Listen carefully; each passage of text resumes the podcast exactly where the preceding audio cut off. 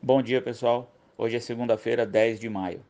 Os índices futuros de Nova York iniciam a semana mistos depois do rally de sexta-feira, quando tanto o S&P quanto o Dow Jones bateram novos recordes. Japão fechou em alta, China em queda e Europa também opera hoje com sinais mistos. Na semana passada, a decepção inicial com o relatório oficial de empregos de abril, o payroll, reforçou o argumento do Fed pela manutenção de juros perto do zero e pela continuidade da, do programa de compra de ativos, o que acabou favorecendo mais um dia de altas. Na quarta-feira desta semana, a inflação ao consumidor de abril pode reforçar ou não essa visão, e na quinta sai também o índice de preços ao produtor. As commodities são hoje são o, o grande destaque na sessão de hoje, petróleo subindo quase 1% e o minério disparando na bolsa de Dalian é, batendo aí o limite de valorização de 10%. No caso do petróleo, um ataque hacker paralisou a operação do oleoduto colonial, o mais importante da costa leste americana em fornecimento de gasolina, diesel e combustível de aviação. No caso do minério de ferro, é um efeito em parte da crescente retomada das atividades nos países onde a pandemia vai sendo controlada, mas também fruto do desentendimento entre China e Austrália, como eu comentei semana passada, que suspendeu o acordo comercial por tempo indeterminado. Lembrando aí que a Austrália é a maior, é a maior fornecedora de minério para a China e a China, por sua vez, é a maior consumidora de minério no mundo.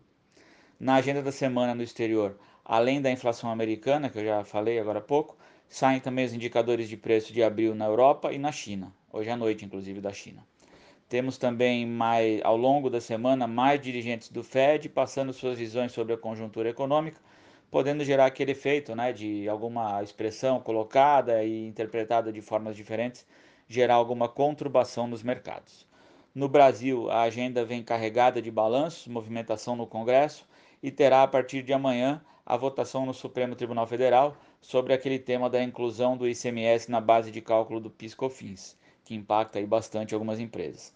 Mas o grande destaque é a divulgação amanhã da ata do Copom, que pode esclarecer os próximos passos do Banco Central ao longo dos próximos meses, especialmente porque a interpretação do comunicado pós-reunião, na última quarta, não foi unânime pelo mercado. Na CPI da Covid, que terá essa semana três dias de sessão, a expectativa é para o depoimento de Fábio Weingarten, ex-secretário de comunicação da presidência, que já falou aí anteriormente, já colocou a culpa da, da falta de vacinas no ex-ministro Pazuello tem ainda uma potencial nova crise com a revelação pelo jornal Estado de São Paulo sobre um tal de orçamento secreto que o governo federal estaria usando para ampliar seu apoio no Congresso. O valor total desse tal orçamento é de 3 bilhões de reais e estaria sendo usado mais fortemente para a compra de equipamentos agrícolas, como tratores, em alguns casos com indícios de superfaturamento.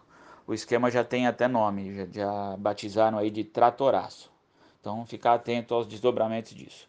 O mercado abriu hoje em leve, em leve alta no índice futuro e o dólar estável, mas com viés de baixa.